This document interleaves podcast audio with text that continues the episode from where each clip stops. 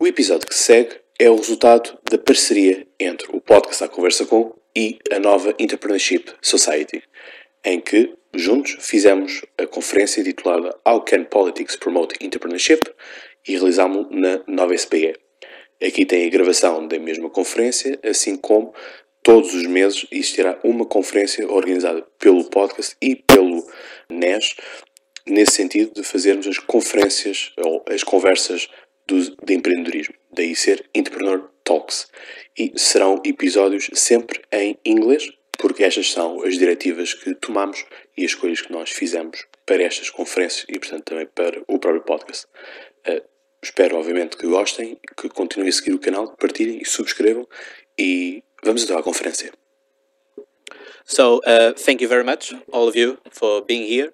For podcast A Conversa Com, it's such a pleasure to do this partnership with uh, Nash. Of course, we uh, consider ourselves entrepreneurs because we are doing something that uh, do not exist in Portugal like does exist on other countries, like United States of America.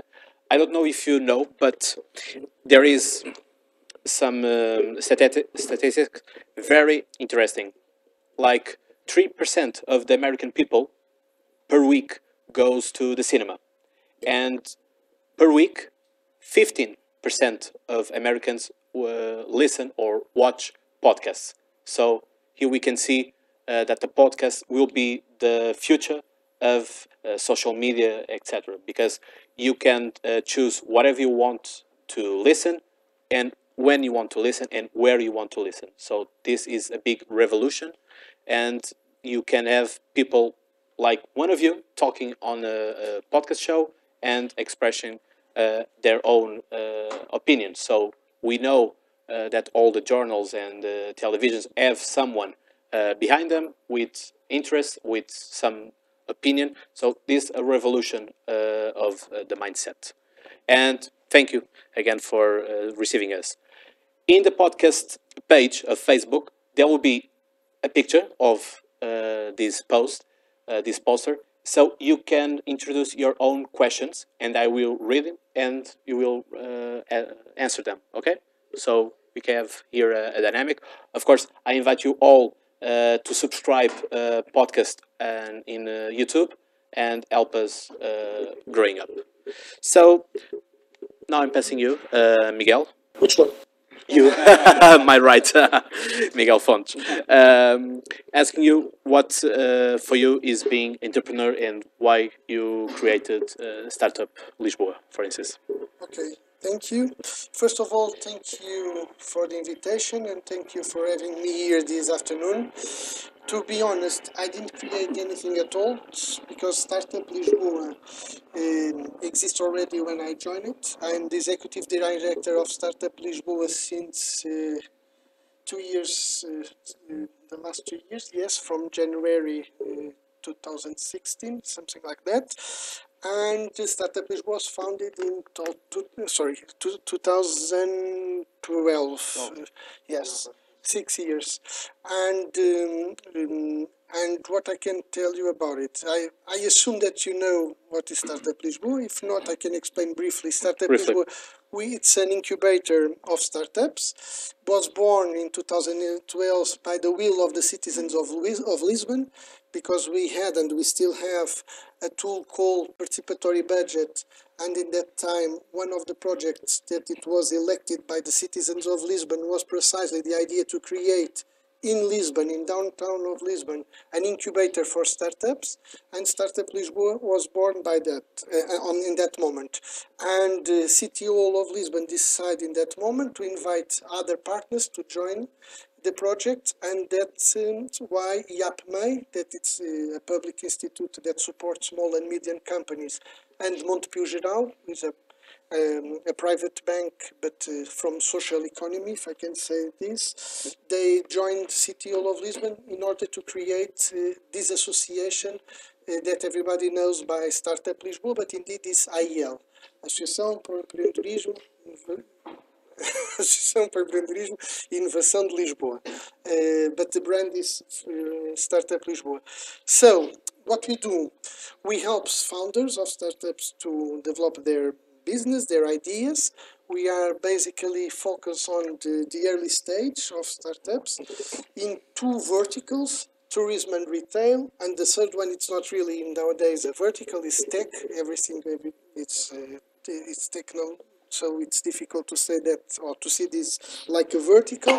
And what we do is to help them to grow and to develop their business. Um, uh, and how do do this? Uh, basically, I would say in five ways.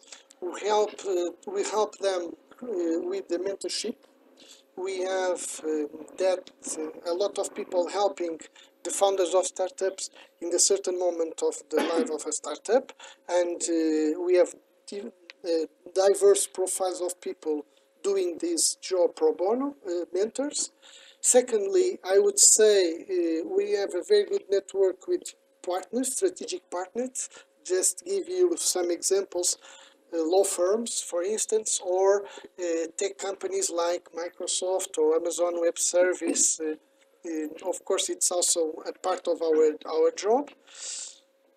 Mentors, partnership, community, it's really important for us. We really believe that it's important for who who want to become an entrepreneur to learn from other entrepreneurs. So we try to create what we call a real community inside Startup Lisboa um, communication, of course, we try to help them, uh, uh, namely in terms of awareness uh, and to become more known by the general public. And finally, we put them in contact with investors. So we create, we may, we, we do this match between the investors and the startups, and in the very uh, uh, summary, summarized way to say this, this what that, that's what we do at Startup Lisboa. And uh, for now, we have almost 100 startups because we are we don't have only startups inside our facilities. Uh, we work also with uh, startups that are uh, virtually incubated at Startup Lisboa. That means what means that they can have everything that I mentioned to you until now, uh, but the only difference is they don't have a space inside Startup Lisboa. Um, they are working in another co-work space or in another uh, um, incubator or so on. So uh, basically, this is Startup Lisboa. Okay. Uh, thank you very much, uh, Miguel Fontes. And Miguel Cordeiro, what is the, the role of uh, empreendedor.com in uh, the world of entrepreneurship? Okay.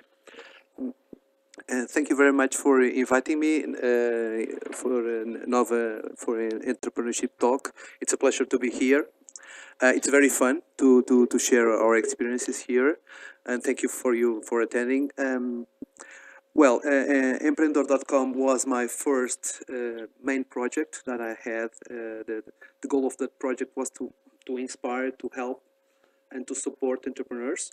Uh, I say that uh, we, we we achieved more or less 50% of what he, what we wanted to do. Okay, I think the, the project has three, four years, but it, it has a lot uh, of ground to, uh, to, to grow now.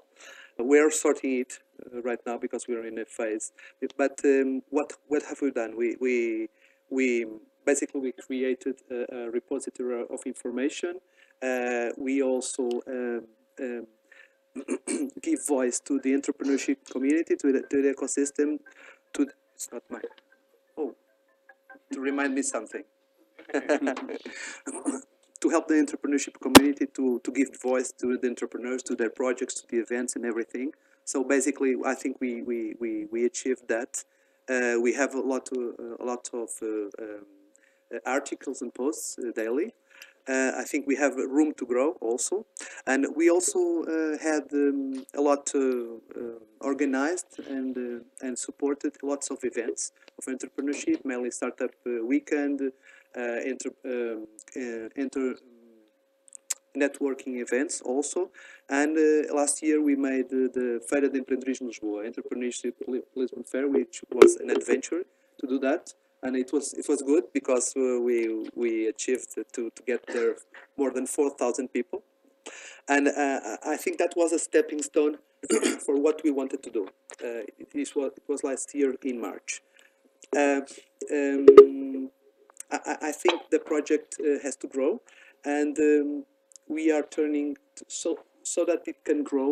we need sustainability in the business. So we are now um, going for a technology business. Okay, we're starting. We, we're not doing any more um, fairs. Okay, physical fairs. So we're starting. Uh, uh, we virtual. started a new yes, a new business which is MediInvest, which is like the philosophy of entrepreneurship of entrepreneur empreendedor.com, which is a collaborative project.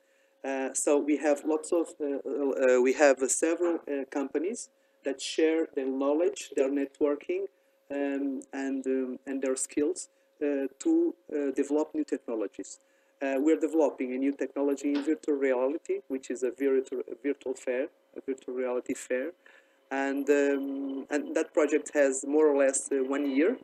Uh, let me just tell you that uh, how it started. It was started one one year ago because uh, the fair had a um, uh, not not not profit uh, the, the the contrary non-profit for about 8,000 10,000 euros okay mm-hmm. so the next fair that I wanted to do that, that we wanted to do had to be a lot bigger so it, it was a, a, a, orçamento of more than 100,000 euros. So I, I went to, I, I, had difficult to sleep for two months because of that. So I, I started to think, we started to think, and, and then we came up with the Virtual Fair- Fairs project. So that's, that's our, our goal. Basically is that. And we also are um, betting everything in, not, not only in developing technologies in virtual reality, but also in internationalization, because we, we, we believe that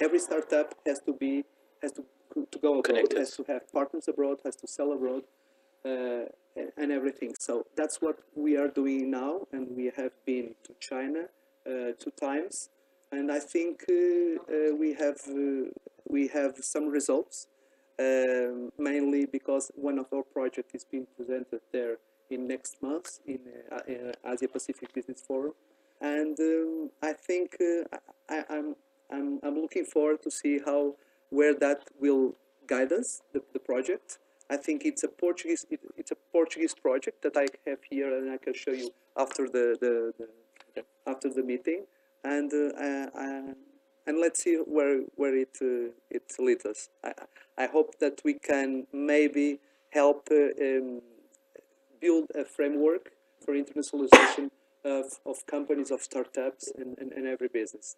Okay. Okay, thank you very much, uh, Miguel Cordeiro.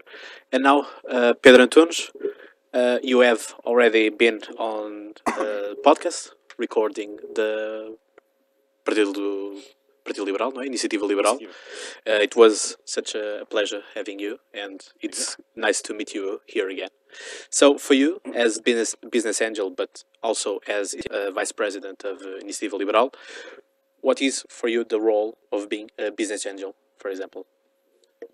Well, uh, let me just first say thank you for, for the invitation. It's very nice to be here uh, back at uh, Nova. Uh, I was a student here as well, so I feel your pain. Just to give you a little bit of background on where I come from, uh, I started my, my professional experience in the beer industry, which is a very nice industry to start with. Uh, it's fun, it's interesting, you learn a lot. You learn a lot about sales, you learn a lot about marketing, mostly. You learn a lot about beer, which is also interesting. Uh, afterwards, I became a consultant, uh, both in telecom and media. That's actually very good to learn about processes. It's very good to learn about uh, how to deal with some uh, with with customers and with team management. Um, then I became an investor. Uh, I started by uh, um, with my family business to to buy a newspaper. We restructured it and then we sold it in around uh, nine months, if I'm not mistaken. Uh, and at the same time, we uh, I invested in a biotech company called Biopremier. That company was sold uh, about five years later. It, wa- it was about to close. Uh, InovCapital at the time, uh, now Portugal Ventures, uh, wasn't available to continue to invest in the company. So we saw an opportunity. We went in, and five years later, we, we sold it to the biggest uh, company uh, in the world that works with uh, analysis called SGS. I don't know if you've heard of it. So it's been an interesting ride. In the middle of it, I decided to. Well, somebody told me that I was a business angel in the middle. I- during all this time. I, I had a I went to this event uh, uh, that was organized by the Business Angel Club from Lisbon, and somebody told me after talking to me, "Oh yeah, you're a business angel as well." Okay, am I? That's fine. What does that mean exactly? So uh, now I have two companies that are uh, that invest in startups, or better, that invest in early stage uh, companies. Let's not call them startups. Uh, and we help them grow to to to grow uh, to grow past the first valley of death, which is uh, going from project to an actual business. Not just making a company; it's very easy. It's about an hour and a half uh, up the street over there, right? Making a business is a completely different thing. And most of the times, projects, people in the projects are not that ready to become businesses. So they have a, a nice idea, they have some structure, the, some of them actually have a good business model, and we help them out with both money and with uh, channels, with uh, uh, knowledge, a little bit of uh, uh, competition with Startup Lisbon in the sense that we help them uh, with some mentoring in different ways, obviously, but it is uh, it is mostly what we do. Um, so, not being busy enough uh, last year, uh, I was a little bit uh, angry at the way things are being managed in uh, the country. So, uh, with some other people that had already been uh, dealing with this for about a year and a half before, uh, we decided to start a political company, a political party. it's, it's it's the first talk I have about the political party, so it's a it's a different chip.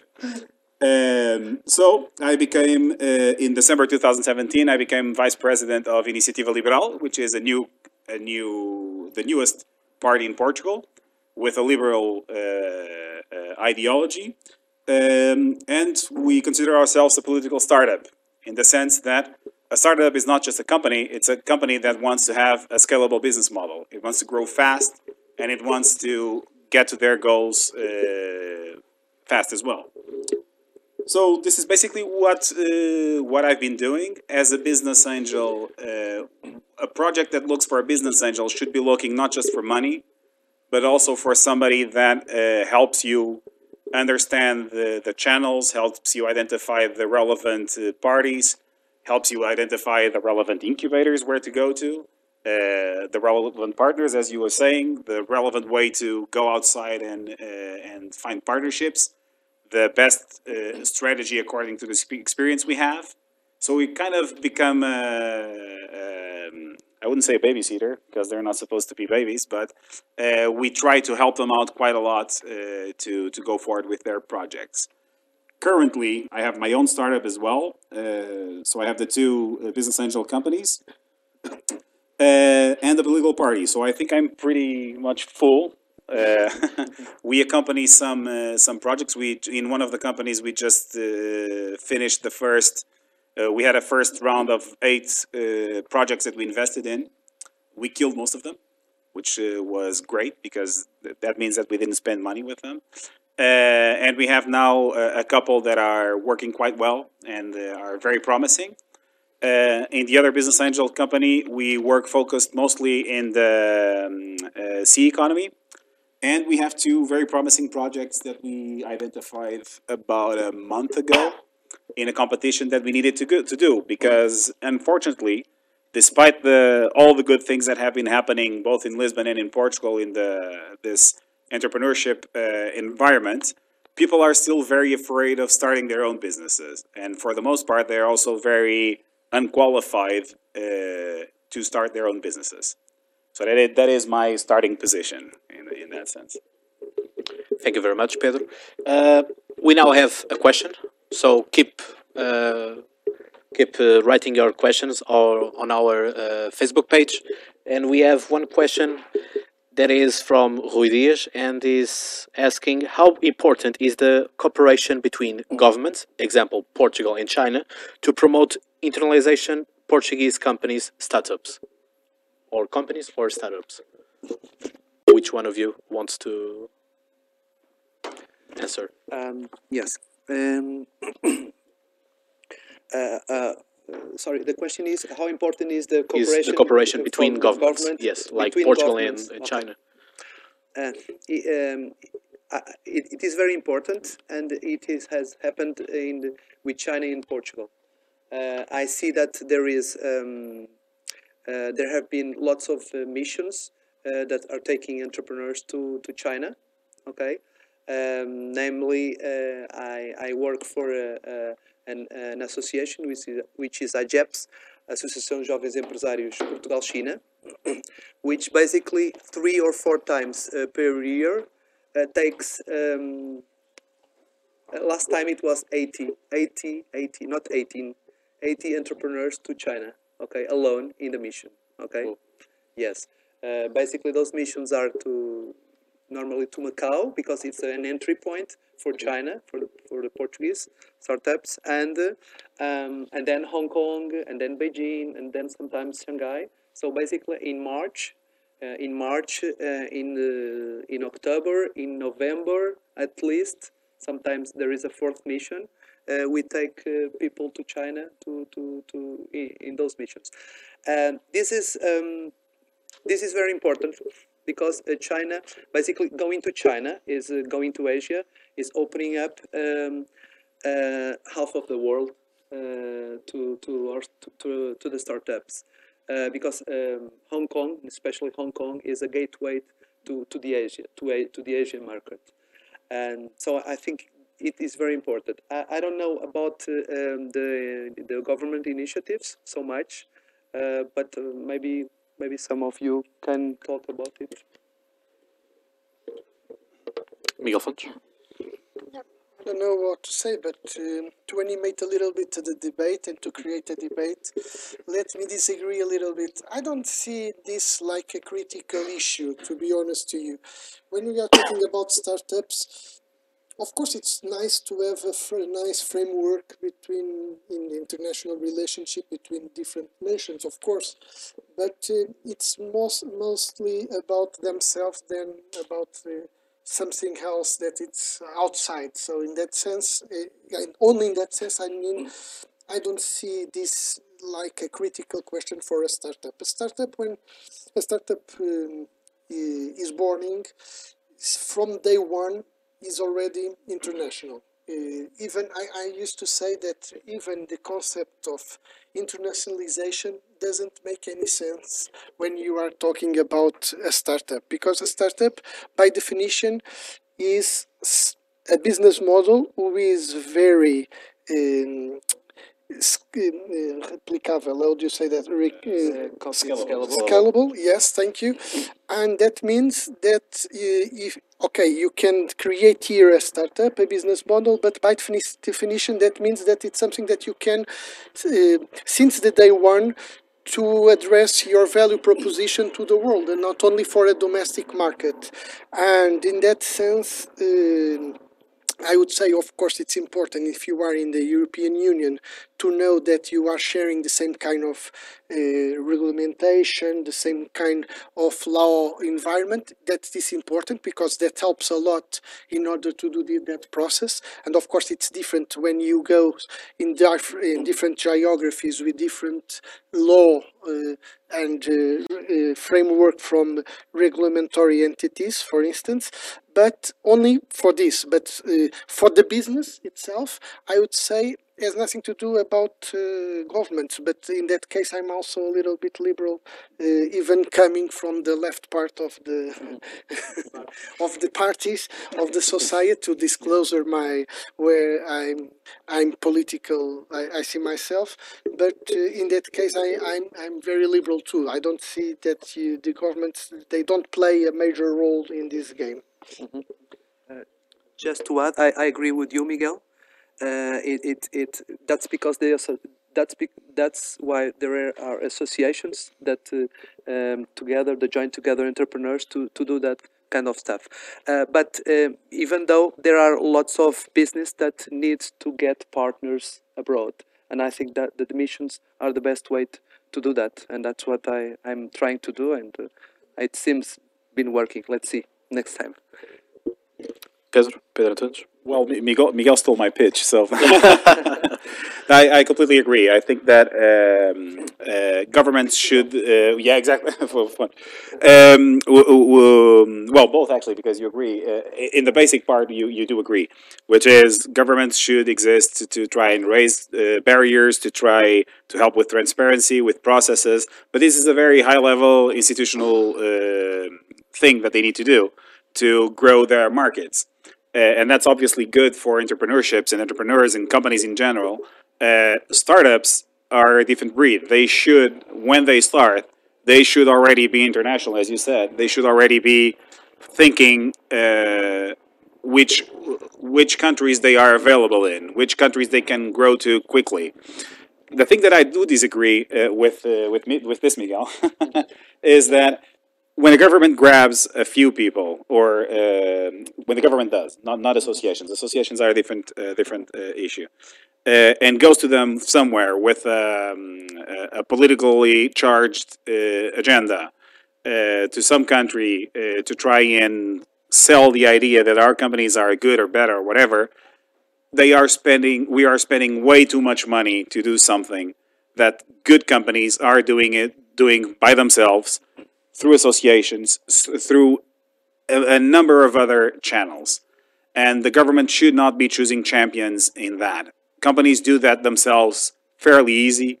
Uh, yes, it is a lot easier to go into Iran when you have a political contact there, but maybe Iran is not the place for uh, a company to go to for that reason. Or maybe there is some work to be done between the two countries, between the European Union and Iran, to simplify the barriers that exist. So, the for me, the part that the most important part that the, the uh, state has, the government has, is mostly to raise barriers, to make sure that there can be more international trade, there can be more movement of people. So that that is uh, more um, not justice, but uh, rule of law that is standard or more standardized, so that we can know what we count on when we arrive there, so that our property is uh, also insured. So it's it's in that way. If I understood your position correctly. Yes, yes, I agree also. let me say this we don't have a strategy to, for that but um, we don't see this like a, a major problem yeah we see this this process like a part of the process that means it's important for the maturity of a startup and also for the maturity of the entire ecosystem to have startups with that kind of experience. So I don't see when someone goes uh, abroad to Silicon Valley or to London or to Berlin as a big problem. And um, if this, it's only, let me say this, only a moment in the, during the, the process. Of course, it, it, it can become a, a big problem if you if you are talking, as I assume that that's your point, that they are leaving the country and it's a question of retention of talent.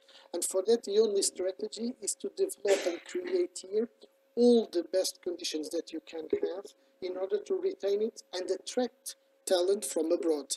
And I would say we are in a very good moment in uh, the results they speak by themselves, and I would say um, for sure we are doing the right things because we we are now a lot of uh, entrepreneurs coming from abroad trying to establish their startups here in Portugal, namely in Lisbon. We have a lot of investors. They are discovering now Portugal um, in that sense too, and it's something new because uh, you are right. For years and years, as startups after the early stage, uh, it was almost mandatory. It was obliged to go uh, abroad to look for investment because here it was almost impossible to have it. You have a few business angels, but VCs really venture capitalists. It's almost uh, something that until now we can my hand is enough to say where they are and to provoke a little bit Pedro if it wasn't the public entities uh, through Caixa Capital which was part of a public bank or Portugal Ventures is a public entity it was almost impossible to find someone available to invest in startups after the first 100,000 euros the uh, or something like that. And that means that um, it's changing now. We, and even those who are in the private uh, sector investing on startups, business angels and so on, they are doing this, and it's important to know that with public money. That's something that sometimes people don't like to say because just to, to animate the debate, don't take this personal, Pedro, but we are in Portugal, we live in, always in that um, uh, situation, a little bit tragical or comic, comic situation that even those who see themselves like liberals, uh, um, they do this with public money. And when it's the case, it's a question of transparency to say, okay, this is public money involved. When you have uh, measures, public measures coming from public policies, investing in business angels, saying, okay, you can invest your own money, but an half come from public money again. It's important that the, the society knows that. That means that all of us, we are doing a big effort in order to promote and to create this ecosystem. And I think that it's correct in my perspective. Why? Because I really believe on market. Of course, I'm. Uh, uh, I really I believe that it's the major role for that. It's for the companies, but I really believe that the states they can play in high level uh, uh, uh, important uh, important play to in the game. So that means what? That means they can, of course, stimulate more or less a good environment in order to attract uh, and to develop, uh, in that case, uh, an ecosystem of uh, startups. And it was the case in Portugal. Uh, this is was what we are living living now. It's not for uh, azar. Let let me say it was because in City Hall of Lisbon now who is the Prime Minister of Portugal, Antonio Costa, was the mayor of Lisbon, and in that time he was very committed with this vision to create uh, a local ecosystem in Lisbon, and it was very supportive. So he played an important and critical role in that time. At, at the same same now, like is in, in, in, in government as prime minister, because it's a very supportive prime minister helping the, the, the entire government to, in order to develop this kind of initiative that they really believe that they are useful in order to develop the ecosystem. And it's very easy to understand this with the examples. I know, I assume that in this room everybody knows about uh, Web Summit. Web Summit was really critical to change the way that Portugal is perceived uh, abroad. Um, it's really difficult for someone coming from a tech company, and still is, uh, to sell a service or a product. Uh, imagine in the United States or in Germany or United Kingdom and say at the same time we are a Portuguese company. And that's something that we are changing now because we are no longer just a country with nice people, with nice food, with uh, very good landscapes and so on, but we see ourselves and we want to promote Portugal as a country, an innovative country, with a tech country, and for that, public entities, public uh, policies, they are very important in order to do it. The question is, and in that case I completely agree uh, about Pedro said, is each one must know what is his role. That means what I, I what we don't should expect from a state point of view is to doing this kind of uh, concrete business and to help this company instead of the, the other one. I'm not saying about this. What I'm saying it's important to have uh, uh, policies, and it's about policies that help uh, to develop uh, uh, the national economy. And I really believe that for that, states uh, and governments and local authorities they can play a major role. I think that you started your question the wrong way. It's not what uh, Startup Lisbon is doing uh, to keep companies here. Is what are you able to do to do that as well? I mean, obviously, Startup Lisbon has a good uh, head start on what you can do, but you can also do quite a lot. I mean, obviously, we're a small country. We don't have a good uh, financial system. It's not strong. There is a big crowding out effect in the funding from uh, uh, a lot of institutions that are state owned. So it is very difficult to get money here. Public funding, i- it is one of the big uh, ways that business angels and other entities get money to be able to invest. I completely disagree with the model that exists, but it does exist. So, if we want to compete in the same level as the other ones, we have to be realistic. I'm a liberal. I'm not a dumb, uh, uh, an idiot, right? So, curiously, I, I, I in my companies I don't use uh, public funding except for development, which uh, from European funds. And obviously, if they exist, I am going to use it. It is part of the reality. It's a little bit like the the Dalai Lama says, right? Uh, If there is a, if there's a problem and there's a solution, there's no problem. If there's a problem and there's no solution, there's no problem either. It's a fact. So you just use it, right? Getting back to, to, to what government can can do more, because it gets to it, it gets to a point where the government, when it starts, it makes sense in a small country like we are to create some infrastructure, to create some uh, some funding. To Portugal Ventures, I think has a part. Well, I think it, it has had a part. I think the, the part has passed. I think it, it is time for Portugal Ventures to stop doing what it's doing. And I believe that we we are at the moment where the government should start getting out of the way of entrepreneurs and uh, uh, and uh, the startup uh, the startup scene in uh, in Portugal.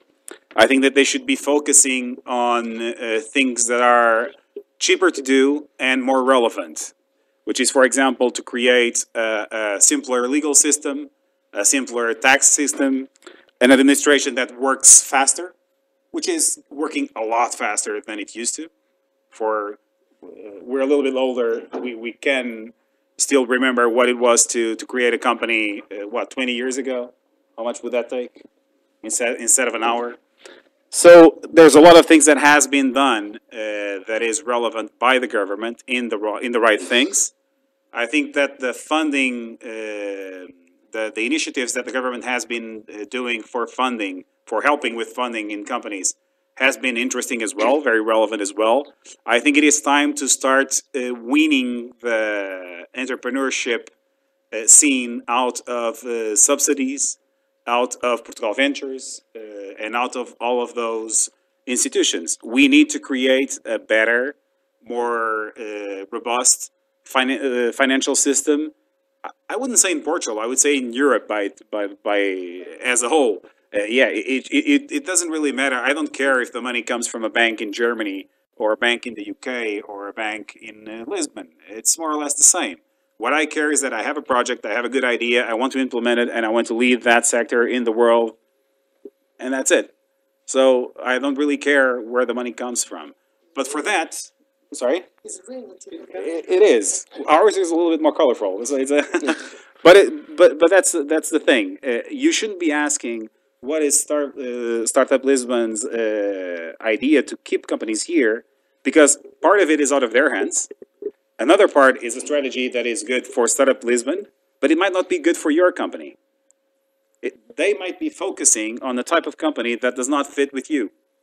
So you should start to look at the reality of the country that you have, and in some situations you have to pack up and leave. If you have, if you want to do a startup in uh, movie production, you should leave. You should go to, I don't know now anymore whether it's Hollywood or Bollywood, one of the two. I mean, whichever.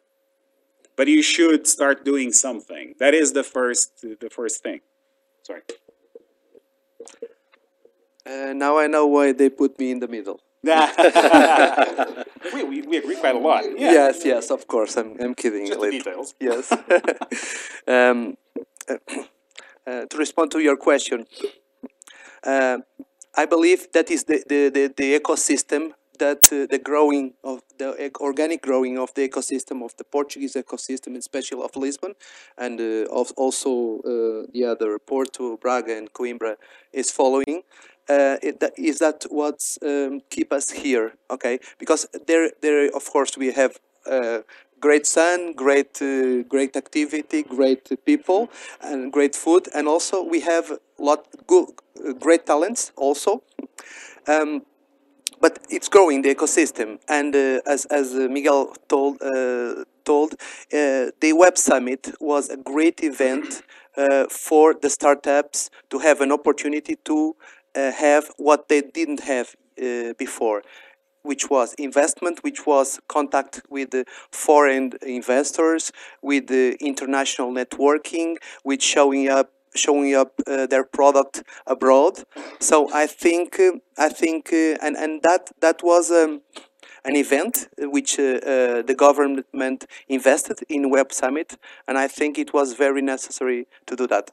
I, I agree that uh, governments should have um, more a regulatory, regulatory role uh, about things. But I, th- I think that some investments, some some key investments that were made, like uh, uh, Startup Lisboa, uh, like uh, also the the Plano de Empreendedorismo, which was launched launched now with the Rede de Incubadoras, with Startup Voucher, with with everything. I think we need we need that also. We need those mechanisms, and we need that the government to finance them them uh, also.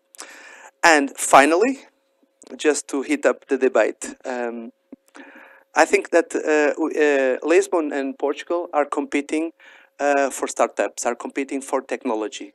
The future, one of the uh, the, the, the the future is in technology, whether it's um, environment technology, uh, IT technology, internet, uh, um, and everything. Uh, so many cities in the world are competing uh, roughly with uh, with lots of public investment, great public investment. So basically, I, I, I've seen that lots of cities, Paris, uh, Berlin, uh, uh, uh, uh, Madrid, and also have their own large products. Basically, they are um, building cities inside cities or cities um, um, next to cities that are pole of attraction to, to the technology, to the sustainable energy and everything. Also in Asia, China is doing that. Well, it's uh, it's another world. Okay, it's public, public, public investment, and uh, and also uh, new city in Saudi Arabia, Dubai, everything. So uh, cities are doing that. So I think that if we want to follow them, we will have to do that because if not, we we, we lose the adva- advantage to get uh, uh, those startups maybe in five years, ten years, or fifteen years. So I I think um, I think we need that too. Now we all agreed that uh, the government and the states have a lot of power and uh, grabbing uh, companies and create them and give them public funding. But how can and how can the, the government promote entrepreneurship? And we already talk about uh, Web Summit, and the question is, okay, Web Summit, all uh, companies, startups come from all the world to Lisbon, but how many do they stay here, and how many startups from Portugal or Lisbon stay here and don't go another country, another city? Because uh, it is a great, uh, great event, like uh, Miguel Miguel Fontes said. It was promoting by Lisbon, by Antonio Costa, now by the, the government also. And how can the entrepreneurs receive more uh, tools, more uh, knowledge, and uh, connections? Because if there is a, a question, you can't almost uh, do anything without money. And if someone is poor but they have a really good uh, idea, how can do that? Because if some company heard uh, an idea, they can stole them, and because uh, the guy is poor, no one believe it, no one uh, will support them. That's why I, I want to, to ask you is how can uh, entrepreneurs grow up and uh, promote themselves? Before you, you also asked uh, what type of things can the government uh, do as well to promote entrepreneurship. Yes. And there's there, there's quite a few things besides the ones that we've been talking. Uh, we need. Um, there's one word I really love, which is sustainability, which means that you should actually think to grow. Yes, sure, but if you don't grow in a sustainable way, you're just a bubble. So uh, it doesn't really matter much. You you can actually make money with bubbles, but it's just your money. It's a you don't build anything from it. So it depends on your frame of mind. But things that cheap ways for the government to promote entrepreneurship, education. if you start teaching kids uh, about uh, finance, uh, they will grow up to know better how can they, they, can use their assets, whether it's intangible or tangible, to uh, build up their wealth and to be able to actually promote themselves as entrepreneurs. Uh, I have an, uh, an eight-year-old uh, daughter uh, and a five-year-old daughter. They both already know that they should wait for the change. Okay, they don't just grab a note, give the note, and that's it. They both know that they have a piggy bank where they should put some of the money that I give her. Uh, and financial education is something that is lacking very much at the very young level. That is one way of promoting entrepreneurship. The other one is to be even better at our administrative uh, processes to make it a lot easier so that a person does not need to spend much time thinking about it. You just go somewhere and you make a company in one hour and a half. You need to contact the financial authorities. It should be easy, it should be everywhere, it should be instant. So these are the type of things that uh, we, we could be doing a lot. And obviously, a lot of technical education as well, which means that universities, schools must be a lot more uh, demanding. What happens to somebody here uh, at this school if they have a nine and a half? Do they pass or do they fail? They pass. I'm asking. I'm asking. They pass. They pass, which means that somebody that knows less than half passes. That does not seem very demanding. And I'm not being. I've had some nine and a halves. Okay, so I'm not being a hypocrite saying uh, everybody can be a, a great uh, student or whatever. We should be able to fail. We should learn how to fail. Uh, but we should be a lot more demanding about the education that we are giving ourselves, the infrastructures of education that we're giving ourselves. About the- Web Summit, I loved it. Didn't go, didn't listen to much of it, loved it.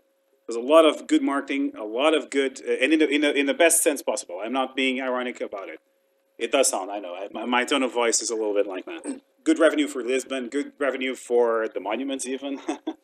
Uh, so it, it, it, it was, it, it, it was a good initiative. It, it was a very good initiative for some types of companies and some types of startups here in Lisbon, here in Portugal actually. And that's great.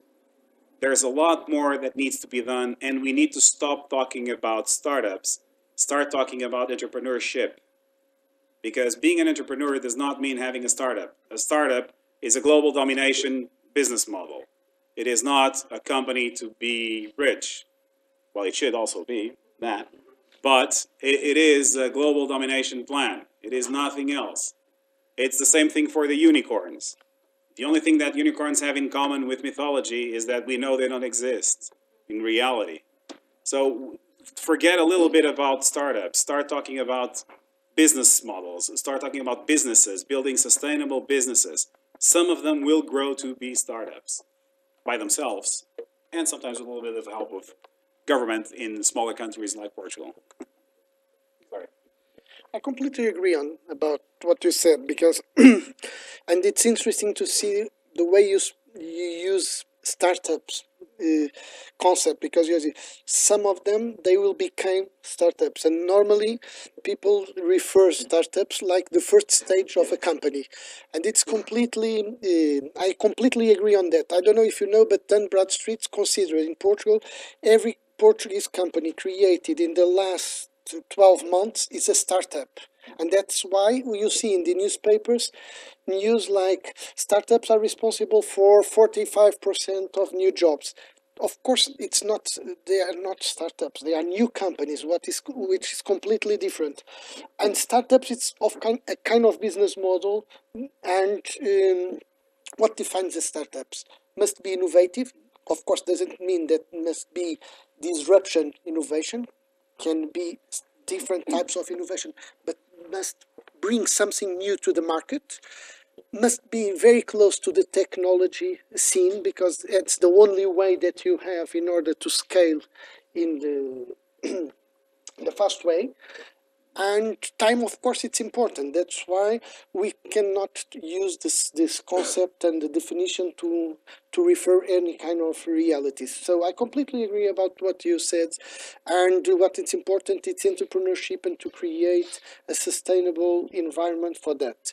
And um, answer to your question I would say just imagine we are living now a, a critical moment in Portugal that it's completely new and it's the result at least of the last 25 years on uh, coming from public policies namely in the development of our institutional educations and our uh, research centers and so on.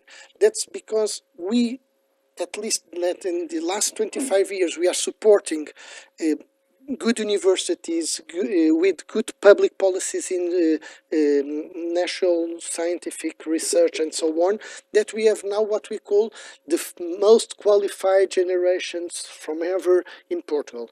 And when you are talking about startups what you see it's not that kind of entrepreneur that is a smart guy with a smart idea. No it's a very uh, qualified uh, kind of entrepreneurship. We are talking about people that are developing uh, projects in uh, reality, uh, virtual uh, reality in artificial intelligence, in blockchain, in machine learning. I don't know. What I'm saying is we are talking about qualification about it's not uh, just uh, uh, and I completely disagree about what you said even maybe you don't know what you said about it sorry to say this about ideas. Did submit the uh, business it's not a question of an idea. It's to, I someone stole my idea. Business is about execution. I can have every day I have 100 ideas, great ideas, but that doesn't mean anything at all. The important is the capacity that I have to deliver it, to do it. And the secret is on the execution. It's not about only about idea. Of course, idea, it's important in order to have inspiration to do something new. But at the end of the day, what matters really is the capacity that we have or we don't to do it, to deliver it. Um, and the government is a little bit the same. I completely agree. You have to do a lot of things at the same time. It's not a question to say, let's focus on this and forget this. No, we, the governments, they have always that kind of problems. They must do at the same time different, face different challenge because it's difficult to prioritize one instead of the other when it's it comes about, for instance, uh, um, the development of a, a, a, ecosystem of startups. And what I see is important to do it in different and several ways. In each moment, you need to have mm, clear what is, of course, the priority. And now I would say it's continue to help to developing of our educa- national education system. That means that we need to have good university, good schools to promote the literacy of our kids in terms of, uh, uh, um, namely, uh, coding. It's important. It's something new. We need to change the way that we see. Uh, schools and the way that our kids they are learning at, at, this, at this moment in our schools uh, i completely agree on that. But we have so many things to do at the same time it's really difficult to choose just one dimension of the problem. Because of course means that you should pay attention about the tax regime but you should pay attention about marketing of the country. That's why web summit it's important. It's not only because it's not only important for a particular or uh, a company or a startup. It's important for the entire country. It's a good way to promote uh, Portugal uh, outside. For a lot of people, was the first time that they came to Portugal and they see us in a different perspective. I don't. I used to say I don't want to be unpolite with anyone, but imagine that we are talking about other countries. I don't want to say anyone, but from different geographies, uh, coming here to Europe, saying, "Ah, we we have very good companies uh, with very good solutions, very innovative solutions and tech solutions to sell to implement in your society."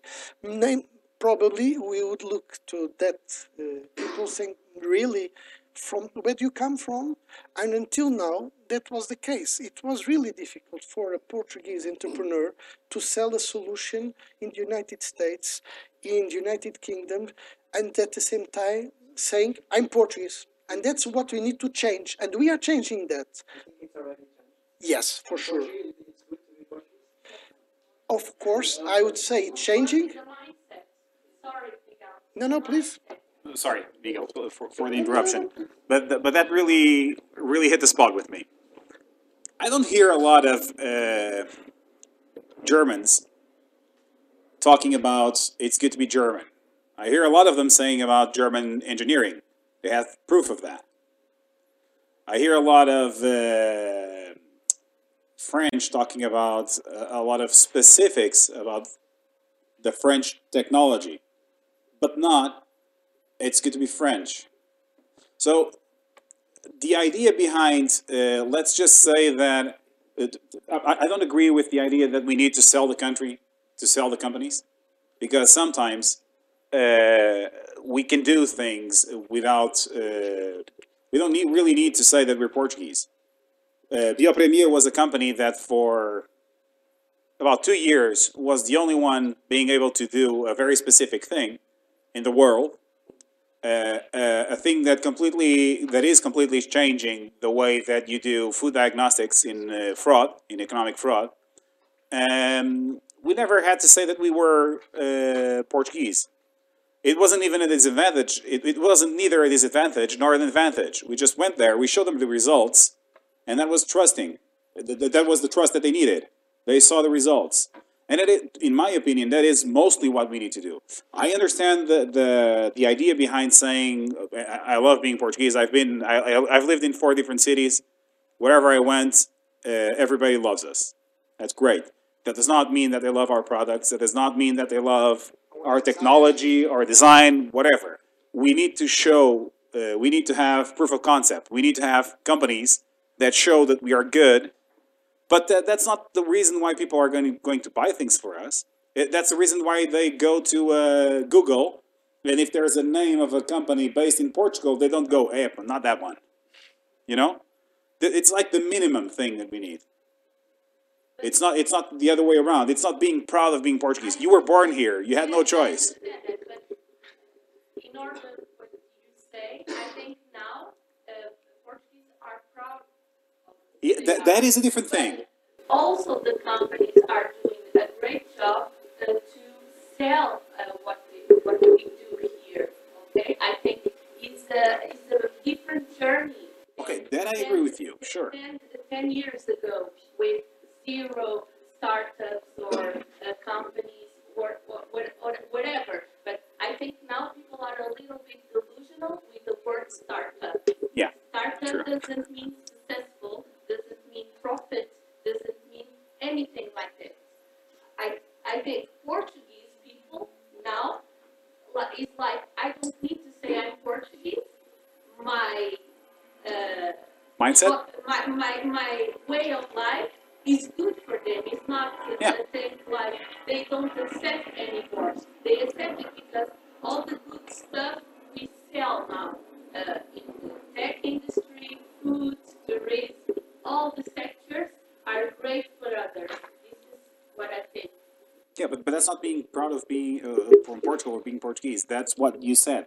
It's about the fact that you're Portuguese is not going to hurt you. That is the different thing. It, is the, the first time in, in, in my lifetime, which is is getting longer. uh, it, it is the first time that I see uh, people coming up against Germans, against Americans, against Chinese, against whatever, and being a Portuguese, they don't see it as a liability. Okay, whichever sector they're in whether it's engineering, whether it's IT, whether it's biotech. I mean, we had a conversation with a bio, one of the most advanced biotech company in the food fraud industry, and they were uh, slightly pissed off, I think, by the fact that we were able to do in about six months what they had been trying to do the, the last ten years. Okay, so that's the point. We had a had to have a peer conversation. We didn't have a conversation of, oh yeah, but our food is great. You know what I mean? Sometimes you go, you ch- you show something, the thing itself has value, but you're insecure, and so you say we have great bacalhau. You know? Sorry. That's, Go- go let me back. just I guess that's it, but I, I can understand what, what you are saying, even completely agree what you said. Let me say this. I don't know if you know, but uh, I come back again to Web Summit just because everybody knows Web Summit. It's a good example, not because Web Summit is the only thing in the world. Let me re- clarify this point. But one of the reasons why Web Summit chose Portugal and Lisbon to do it, uh, Web Summit here, was the fact that Codacy, a Portuguese startup, won the pitch competition one year before in Dublin.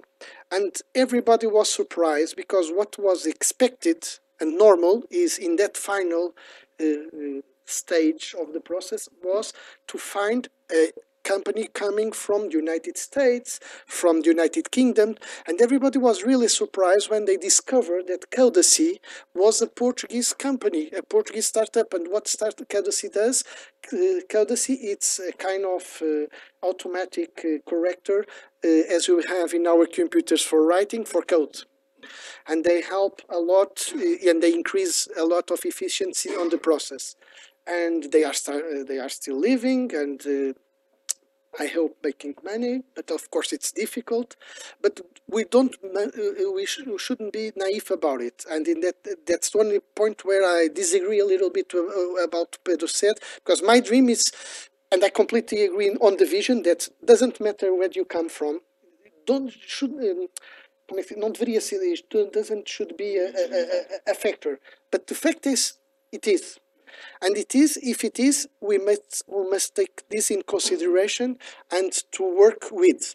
And in that case, it's very important to have a few good examples of Portuguese technology, Portuguese engineers, Portuguese design, and so on, to show the world and to say, do you see, this is good and this is Portugal. And the order matters. I didn't say I didn't say uh, this is Portuguese, this is good. I say this is good and it's Portuguese.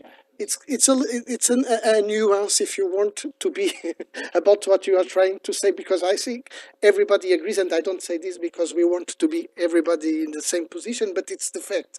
Um, but it's you are right. We are changing this and just to tell you one thing that I think it's important in this particular auditorium uh, with students and so on. I don't know if you are aware, but we are living, maybe for the first time in our history, the opportunity to change a little bit uh, our landscape in terms of economical background uh, as a country.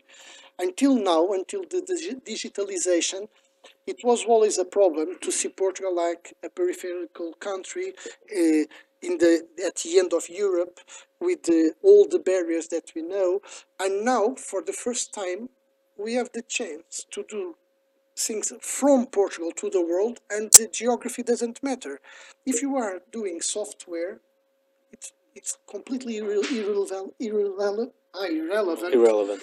to, to do it from Lisbon or from New Delhi or from Silicon Valley.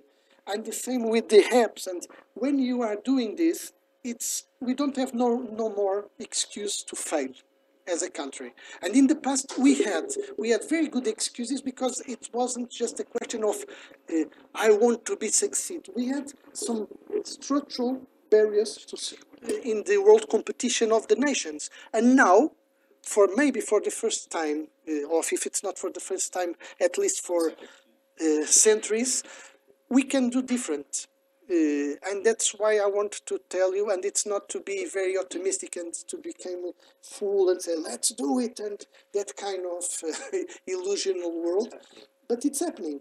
And it's really nice to live in that moment and to see so many companies, so many people uh, to do the difference nowadays. And it's something Uh, I I agree. I agree with you all. Uh, uh, I think Portuguese is is uh, is growing. Is um, Portuguese momentum is growing outside, and it's because um, it's it's organic. Everything is growing. Uh, um, a few months ago, I was with a, a sec- one of the Secretary of State of São Paulo, and he said, "How can Lisbon grow so much? How can you have so much startups uh, which are financed, and we cannot do that in São Paulo? And São Paulo is a large, a larger city than than uh, than than Lisbon.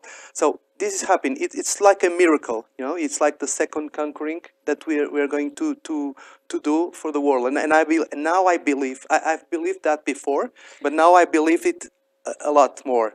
Uh, so I think the work we we are doing it's it's uh, it's fantastic, especially uh, uh, especially in Lisbon.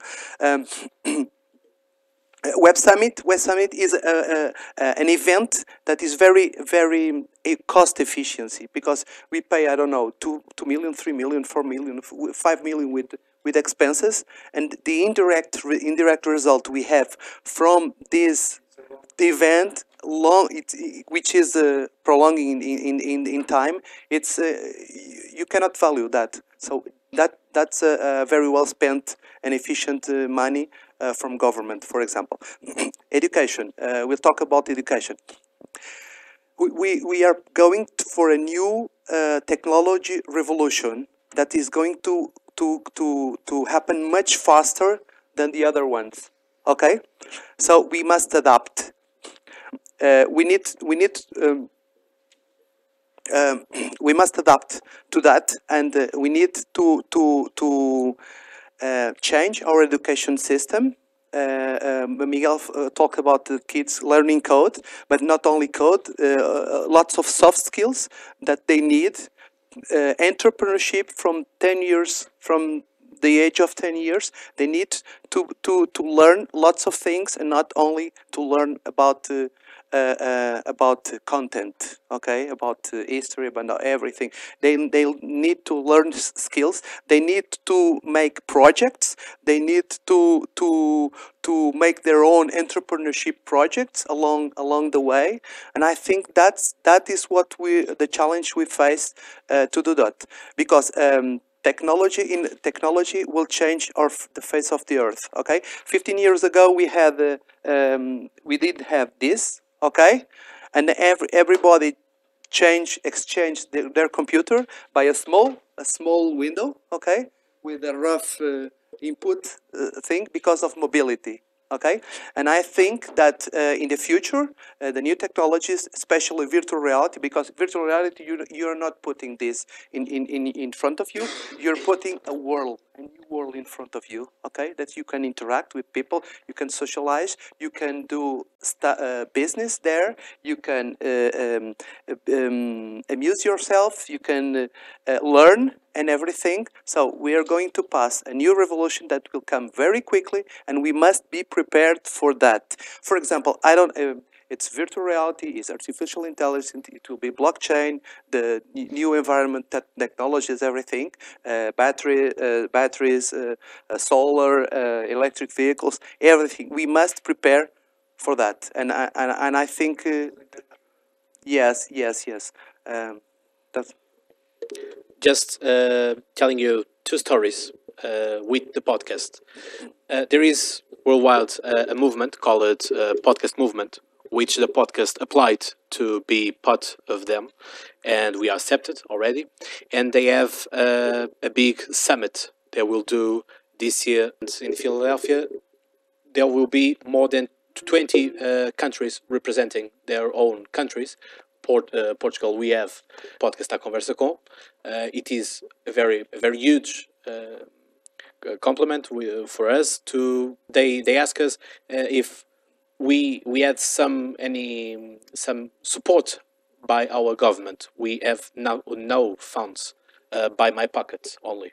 So and uh, they they asked it. It's Portugal, the country of Ronaldo, for instance, and we said yes, it is. It's also the country from Vasco da Gama, and yes, it is. Okay, so you all in schools, you have a worldwide uh, in front of you, and I said sometimes yes, sometimes no. Uh, what we we need to to learn with this globalization is to open our minds and think further, think uh, without boundaries, without frontiers, because the money and the ideas don't have uh, colors, don't have uh, frontiers, don't have nothing like that. The past month, I received in my uh, mailbox an invitation from a company based on uh, London, which is a movement of uh, citizenship. And they said, uh, Claudio, we listened to your podcast, and I was wondering, but my podcast is always on Portuguese, so they asked someone to, to listen in Portuguese, of course, and they asked, uh, Claudio, you have already uh, had ministers, deputies, and would you like to come to London and participate in um, a big conference, congress uh, about citizenship? It was such a pleasure to me. And be Portuguese is not, uh, it's a mindset, like you, you said. It, we must open our, our minds, feel uh, other things, and enjoy the world we have in front of us. Because the sky is, the limit. We all say that. But we have to apply it. We have to applicate all the days. And now we have another question uh, in our um, in our poster. You can participate, and the question is: What are main difference now in the entrepreneurship field comparing to uh, some years ago in in Portugal, based on real life experience? And what do you think it's still missing in this area in Portugal comparing to other countries? I can start to answer that. I would say it's completely different. Um, the landscape it's changed in the last, let me say, six years, five years, seven years, uh, completely. When Startup Lisboa was born, it was mm, it was completely different. Uh, nobody was talking about uh, entrepreneurship.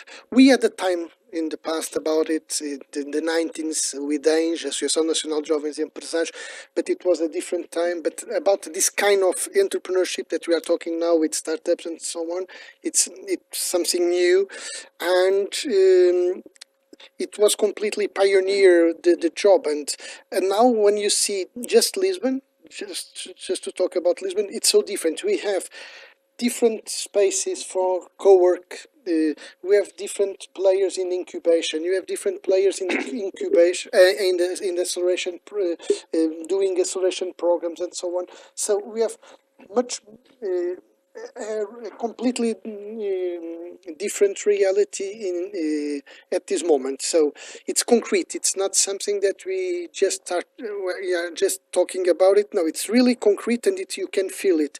You can feel it when you see people applying to when they apply to Startup Lisboa to become incubated Startup Lisboa, and you see that uh, more and more you receive uh, people from abroad and it's uh, international environment that's what you are seeing that's that's a kind of validation. It's different when you see it here at university a lot of people coming to study in lisbon to study in portugal from abroad and that brings a lot of cosmopolitan uh, environment which is really really critical in order to develop all these stuffs that we are talking about. And let me say about this it's not in the answer but diversity is one of the uh, key factors if you want to be succeed in this world. And it's very important because we are in a, at a university in a school to say this diversity in nowadays it's really important. It, it's important in terms of to be in contact with different perspectives and that means that it's important to read and to hear people from different schools of thinking and not only from one perspective. And it's something because this is the world that we are living. It's important to work with other colleagues in other fields in others. And it's important for a university to have that in mind. I always say this when i came to Nova it's always a pleasure even if I came from ISCTE. And then from but Letras? uh, uh, from uh, my background is from sociology. But let me say this: university means universal, universal. So that means that it's really, really important to not close yourself in your field of studies. That means for me it's a pity to see the kind of organization that we have where you put social science in one corner, economical and management in another corner, technology in another corner, and what we need and what world wants is to have that kind of profile where you can learn from different uh, uh, areas. And when someone asks me, what do you think it's important to a startup to be succeed? I always say, I don't know the answer, of course, but what I say is I never see three engineers to become completely succeed without having someone from uh, uh, uh, other backgrounds uh, on your, on their sides, and the same with people from design, and the same with people from management, and so on. That means the good teams are that that we have you can find a great CTO of course but at the same time you have a great mind on marketing. Another one very focused on financial and if we know that from reality my question is why we still are living in that sort of uh, uh, uh, world with this kind of barriers. Why MBA becomes a, such a success product in the universities? Because maybe at the last 25 years it's this only we don't have a lot of products like an MBA where you can mix so many areas of knowledge in just one uh, uh, program. And that's something that we should do at this moment in the university. You should learn not only about financial issues but also with people from sociology. And people from sociology should learn with you from management and from economic the same with the techie guys in Caparica and so on. And it's a kind of challenge that we should pay attention if you want really to to be succeed in this world that applies not only for that kind of diversity that I mentioned but even cultural and plural uh, perspective. It's also important uh, and that's it I don't want to monopolize that issue, but let me say this. I see myself today, for instance, here. That's the best, the best way to partnership with university. That means I don't pay a, a lot of attention about formal convenience and so on. I always, I try to be always available to participate in that kind of debates. I do a lot of that kind of sessions in a lot of faculties and a lot of universities that we are doing here. We are open always to people coming from universities, not only from Portuguese university, but from abroad to visit us at Startup Lisboa. We really believe that it's important to promote that uh, idea of, okay, uh, entrepreneurship, it's a critical uh, way to, to, to challenge uh, or or to, to, to win the new challenge that we are living now. But let me be completely honest about this also. Um, I don't see entrepreneurship as the key solution for every kind of problems. That's something that we didn't uh, talk uh, today. But normally, when you have that kind of pitch about uh, entrepreneurship is the the way to resolve all problems, namely the unemployed uh, problem. I don't believe on that. I believe that entrepreneurship it's really important, of course, but it's not doesn't mean that it's for uh, the only solution, not the only way. And I really believe that's important for you after finish your studies to have other kind of experience.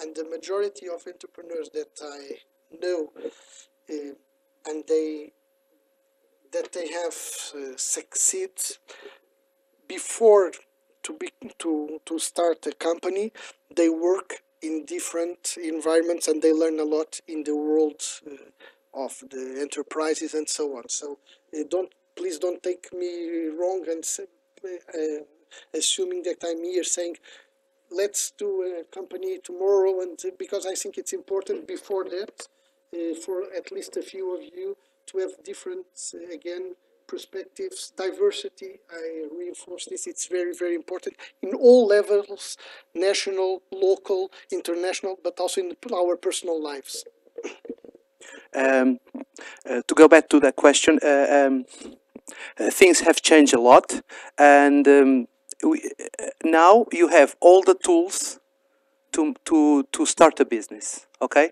before it was mu- much harder to, to do it because we, uh, the the knowledge that, uh, for example, we are passing here, another other of, of us are passing, it's almost the same. Okay, it's it's basically you need a team. You need a diverse team you, uh, a diversified team. Uh, you need leadership. You need resilience. You need a mission or a vision with your company. You first you have to get that right the vision the mission and then the team okay? If, if you don't get it right it, it won't come everything every, any business. So basically that, that has changed. So if you you're coming to these events you'll see that uh, almost everyone uh, talks about the same things, the same common things. So um, uh, that enables us to okay, just don't risk everything with it, with your first business. It's normal. It's normal that you will fail in the first time and the second. I think I failed four times or five. I don't know. Uh, it, it's completely normal. But you learn. You learn, and then you, and, and you you and you get the resilience. And and then you you don't freak out so so much. I only freak out at Sundays, for example. Yes, it's very difficult, um, and um, and then you, you learn to, to do things better you learn to, to, to build a new team you learn that it's not necessary a diverse team only. You need a diverse team. You need uh, a, a, team that has experience. For example I was in the uh, in the another debate uh, last uh, month, and uh, the the the Alvaro from uh, Aptoide said the the, the, the, the, the, the error that he, he made was to to get the best guys for the job. But he got the best guys for the job that didn't have the experience doing that. Okay, so that is errors that you know that, that I, I'm I'm absorbing all that. Okay, and for the last year and year and a half or two years, I've been doing that, and that's how I learned. That's how I got better to do that. that that's why I don't do the, the same mistakes. And, uh, and this evolution it's what will take us to have a thriving business and to be successful. Uh, so you have all the tools now. Just to um, learn them, okay? And then you have to try, to try, to try, to build a new team and everything. I'm just going to compliment with a very short comment. Uh, I think that the, the biggest thing that changed uh, in, in the last few years it has been the a mentality shift. Uh, I felt it starting when I was coming here a while back, uh, not that long ago. uh, but but it, was starting. You, you would start to feel it. You would start to feel that people are getting a little bit more with Erasmus, for example. Uh, more people starting getting uh, wanting to go to Erasmus or wanting to go abroad and leave the mother skirt uh, to to do something, to learn something abroad. Um, and uh, after this many years, what you what you said, what's your name? Sorry, Carla. What Carla said uh, is that the, the end result is that we no longer see ourselves as by being Portuguese to have a liability or a disability in doing stuff. It is no longer an issue anymore. So that to me, that is the most fundamental shift that we've been having in the last few years, and it has had the the the, the backbone that has come from the tools that have been created. Apart from the government, I accept that, but uh, it has fair, fair enough, fair enough. Uh, but but it, it, it has come uh, mostly from that. Technology has given us uh, the chance to be a lot more freer in the way that we interact with the world. So we should interact with the world. Okay. Sure. I don't know if you can, but you should. Um, do you mean in university or or overall? Secondary. Oh, you're from the secondary school. Okay. Well, one of the things is um, um, I was lucky enough to not be brought up in the Portuguese uh, public system. With the well, actually, let me correct that. With the Portuguese public uh, curriculum. Okay.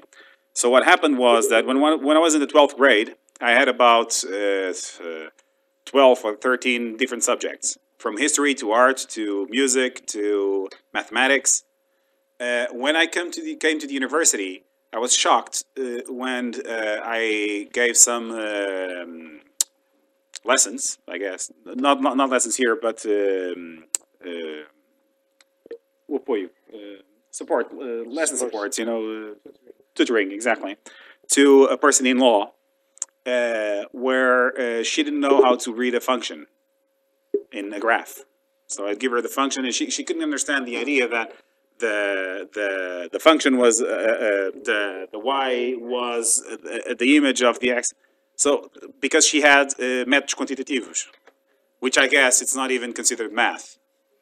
So that is one of the things that I, th- I think should change fundamentally uh, in the secondary school to learn more about uh, how to deal with money, how to deal with your institutions, with the, with the institutions that we have, both in Portugal and in Europe, how to deal with uh, uh, communication, how to deal with team building, which is something that most people forget, how to deal with languages. I mean, uh, today, speaking two languages is not that special. Even Americans do it. So, sure. fair enough. Can I take you Here, here in Portugal, I would take a long, long time to answer that one. Let me say this. Uh, in my youth, in my youth, I was a member of National Council for Education as a representative representative of the students and so on. The organization, it was the fact. And um, in that time, 20 years ago, I see, I saw a, a, study coming from Germany saying that at least in Germany, in the last 150 years, the public speech about uh, education and the quality of the education, it was always saying education is worse and worse and worse. And of course, we know it's not the fact, but always we have that kind of perception that the, the education is always in the, the wrong direction.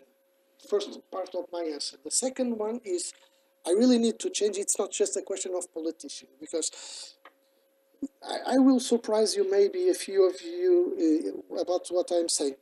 We need to have in secondary schools people more ignorant about what they know, and I explain what I mean by that.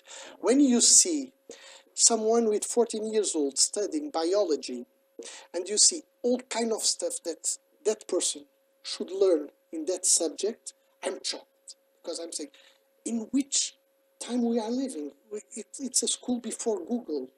It's a school before this facility that you have during our conversation to have access of a lot of information. So what schools must do, in my perspective, is to teach how to learn and how to deal with information, and not try to put in 12 years all the contents that humanity has already in geography, in biology, in chemistry, in physics. It's stupid. It's just stupid. Before, why? Because after that, I assure you, not now, because you are still young, but in 20 years, nobody knows one Single thing. anything in the, anything about it about what they study in, in the secondary school about biology, geography, chemistry. history. In the opposite, I would say it's more. It's very important to give more space to certain uh, aspects of our education. In my perspective, it's very important not only to deal with the new contents, but also its history. I don't accept in my country that after nine years of school, if you are not in the uh, humanities, you don't have uh, no longer history. And I'm not just talking about Portuguese history. I don't understand a world where people doesn't understand where we are living in the way we are living. It's really critical that people understand what was the French Revolution, why we have government, why we have uh, uh, courts, why we have that kind of separation. Just an example. That just that means, and of course now we are dealing with the result of that. That people doesn't understand what is happening.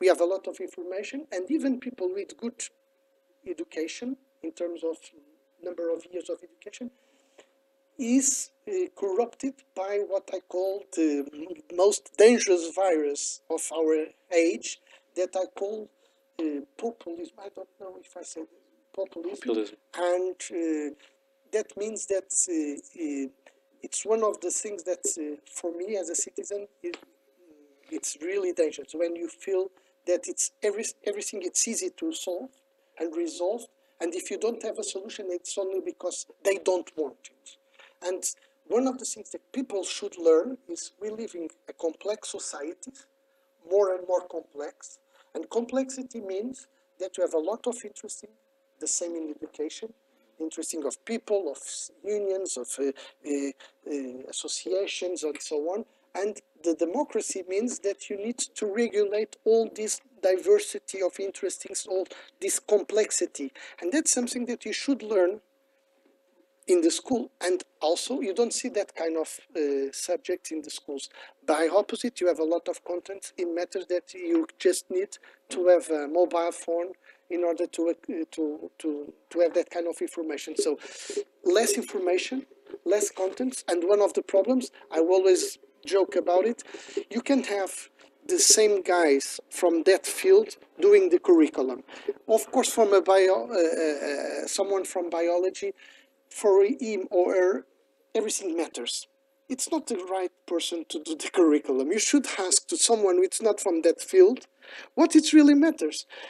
It's I know I, I'm trying to be provocative because I know, of course, people say, "Hey, they don't have the uh, the skills to do it," but I don't believe on that. What I believe it- we should put uh, we should have an agreement about what is basic for each level of education and it's not only to know how to read how to write how to make uh, maths because we are living on 21st century of course but for that we because we are not super guys we need to have space in order to create projects how to to exercise our soft skills to understand how you can work with your colleagues that are coming from different realities that from uh, uh, about yourself and so on. So i think my point is clear i don't need to explain it a little more Uh, just because I, I disagree with you uh, uh, in one thing. I think that we can do both. I think that we need to do. Uh, it is possible to have quite a lot of, quite a lot and deep content, uh, but teaching kids how to think mostly. Okay, and being especially being critical of it. Every year, um, I I went to a German school, so it was a different experience. You too? That's I feel your pain as well. but the one of the great things about the, the the school I went to is that every year I had a big discussion with one teacher. I was an annoying student, okay, uh, and it was very important the way the school dealt with that. It didn't deal with it as, uh, oh yeah, this is a misbehaved kid that just wants to be annoying, which partially was. but uh, it was also uh, the fact that they gave me the opportunity to actually do battle with the teacher, to actually be able to uh, to have a discussion not on a peer-to-peer basis, but on a almost peer-to-peer basis. And that was very, very important to build up my critical thinking. It was very important for me to be able to base my facts whenever I went to talk with a teacher that I was having a discussion with, or with the director of the school, or whatever. I had to have my facts right. Uh, the idea of knowing how to uh, knowing how to think, knowing how to learn, knowing how to criticize, but also having facts. We need to learn uh, to learn facts as well.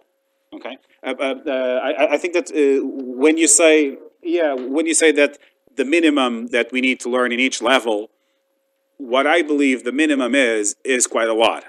People should know Beethoven. They should know um, Ravel. They should know. They, they should know from from literature to music, even if it's really really boring to you when you're in the secondary school. Oh yeah, like CRISP, like learning CRISP in biology. Of course not. Sure, of course. Process of No, I I understand. I I, I understand what you mean. I, I understand what you mean, but but my point, but my point is a little bit different. My point is that geology, for as boring as it may be, uh, can uh, help you uh, think to learn how to think. The subject no, I, I, I'm okay with that. My, my, my issue is that uh, one of the biggest factors, in my opinion, and I'm going on a tangent here, uh, in relation to fake news, is the uh, superficiality that people have on a lot of subjects. We have a lot of information, and it's mostly uh, very superficial. So my advice to you, uh, to you, uh, sorry, I was pointing to you. Sorry. uh, I, I did once hear the the aula de praxe. Uh, do you know aula de praxe, right? What it is? It's when a student gives us uh, gives a class doing the praxes, and we're basically doing a fake class. Okay, and I started writing down the, the the gimmick was that I started writing down what people should be learning. Right, so I started with the English newspapers, from Financial Times, from whatever you know. Then I went for the German ones. I knew how to write German, so it was a lot more credible. I trained how to write the French ones, and the, I, my French was more or less. three years with Frodentia. That wasn't very enough. But uh, then I went for the Italians. Okay, so I, I- gave them like a list. It took me like 20 minutes to write that. So I, I was very committed to the whole thing. Uh, um, but but the idea behind it is correct. You should learn. You should read Science TV. You should read Scientific American. You should read Science. You should read The Economist. You should read a lot of stuff. You should read books. Even stupid books will teach you a lot of things. So you should read a lot. You should listen to books if you don't uh, have time to read. So you should try and get as many content in your head as possible because it will give you new ways to look at things. Even geology, which was something that was really boring to me when I was there. I, I agree. I, I, I'm with you on that. But even geology gave me a lot of insight in in, in a lot of different things. Uh, for example, in a company about materials, when I was talking to them, and I actually remembered stuff, which was when it got me when the chip came in. Yeah, I was like, "What the hell?" I did learn this with. Uh, I don't remember the teacher. Oh, Madeira, from Madeira. So uh, it, it is important to to explore a lot of lot of subjects and go deep with them. Sorry. Um, okay. Oh, um, uh, I think it, it is it, it is very important that um, kids have uh, have uh, all, all, all all those kinds of stimulus and to learn how to think, to learn how to code, to learn how to, to communicate, to learn everything, make projects and everything. Uh, by the way, I want to work uh, with that in the, the project I, I'm doing it. Um, it is very important. Um, uh, only then they, they will be prepared uh, to to to innovate, to discover new things, to to do research, uh, to get in technology and- everything. They have to have more time to do that, uh, and not only time to to learn things. Okay, by the book. Afterwards, in university, I think. Um, I think there's something that needs to be done. Uh, there needs to, to be a, a new uh, connection, a stronger connection between universities and companies and PMEs uh, small business enterprises, PMEs. Um, and and, and I, because uh, they are the, the, the those companies and also the corporate ones, they are the the, the engine the engine. There are ninety-nine percent are PMEs, are small business companies, uh, and um, they are responsible for almost seventy percent of the of the of the labor of the of the, of the employees. Uh, and most of the rest is is the, the corporate companies. Um, so uh, I think um, we need to to to get those those companies to to embrace technology because because if they don't in a globalized in, in a more globalized uh, society that we live in and that we will live with the new technologies uh, they will fail okay? They will cease to, to exist. So i think uh, we need for example universities uh, companies to cooperate uh, with programs with uh, intra-entrepreneurship everything i think that is what lacks that is what uh, we need uh, at the moment uh, to transform better uh, our society. Thank you very much. And we will end soon. But when Miguel Fontes was talking about knowing the basics of history, I I was comes uh, come to me uh, a story of a friend of mine, which is the one of the bosses of Mosteiro Jerónimos, and he was on Haiti when the earthquake and the tsunami happened, and they he came and he told me, uh, Claudio, do you know what they will they will trying to build again uh, after the earthquake and uh, the tsunami? And I, as I said, maybe the hospital, the police station, something like that. And he he, he, told me no, they was trying to rebuild uh, the museum because they were afraid of their history go go away with the with the, with the sea with the ocean and this is very important if we we must sta stick together our memory our history and i say this not being just just because i'm i'm a degree in, in history but it's very it's very it's very important to me to know what came to here and what we can uh, go further uh, about it so now after after talking a little bit you have a question carla Please. Yes, do it. Just do it. Make it a good one. We'll have a No, lot of this is- fun. Carl, it's not fair to have that kind of question at that time because this is all a new discussion. But let me say, even if I, if I, even if I understand what you are saying, I'm completely disagree about you, what is behind your question. Let me be very clear about it. I think it's very good that we are living in a society where everyone wants that their one kids goes to study to the university and learn and more. And when I hear normally that kind of pitch, and don't take me wrong, I'm not talking about you, I don't know you, but normally it's all kind of pitch that someone does about the kids and the son of the other person, not myself. Because for my kids, I want to see them at university, in the good universities.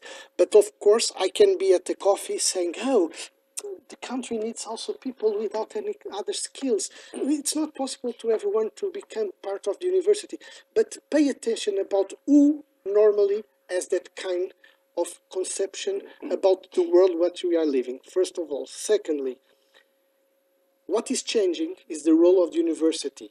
That means to become a doctor, a degree now, it's not has not the same value that it was in the past. And this is not because I want it, it's because of the fact that I don't know if you have that in mind, but imagine that just 20 years ago, it's not, you don't need to be uh, very in the past. 20, 25 years ago, in the local newspapers in Portugal, it was a news saying Mr. Uh, João António, son of, I don't know, uh, became a doctor uh, in this subject. And this is something relevant for a local community because it was so strange. Because it was the only one sometimes for decades in that uh, little uh, community that achieved that goal. And now for good reasons because we are living in democracy we are and democracy means that you have we have access what is good in life and not only a group of privileges have that access. We have people studying in the university but what is new is the fact that the same kind of jobs that you expect when you when the, your time of your parents they have been at university. It's changing because now what we will see is people with degrees, university degrees, doing jobs that in 20 years ago, 25 years ago, doesn't exist, or they because it's the, uh, yeah, uh, it's a question of market because if I if I can take someone with a high level education for a job, why I should take someone with uh, under education for the same job? I assume that the first one is more prepared to do it, and if I, the market uh, saying it works, I will take it. That's why people now with just nine years of studies, they don't find a job or even with 12 years, they don't find a job that, or the, the majority of the, yeah, of course, that's a problem. So I would say uh, we are in the right direction about it. It's good to have a society that wants that uh, to study because in Portugal, and let me be a little bit sociologist about it, the, the way that uh, the majority of working people had in order to, how do you say, to have a, a, a social mobility was through the education. And I don't know if you have that in mind, but for the majority of people, you just need to go back one generation. And if you go back two generations, it's amazing in this in the positive way to see so many people studying at this moment at university, and their grandmother, their grandfather was an alphabet. Uh, you say that an alphabet? Yeah. Illiterate. Yeah, that's that's amazing. That's something that you should be proud of it as a society. And sometimes I'm really uh, uh, shocked when I see people saying, "Oh, now everybody wants to go to university." Please, exactly. That's what you want as a society. I know. I don't. Be, I don't want to be unfair with you. I'm using what you say to to make my point. Okay. I, went, I went to, and uh, my, my family went to, I know, in, I know. in my workplace right now, I just want a, a short comment. You won't. Uh, you will not have bakers. You will have pastry designers.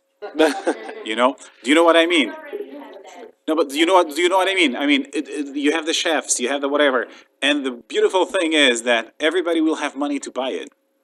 So it won't just be the richest ones. No, no.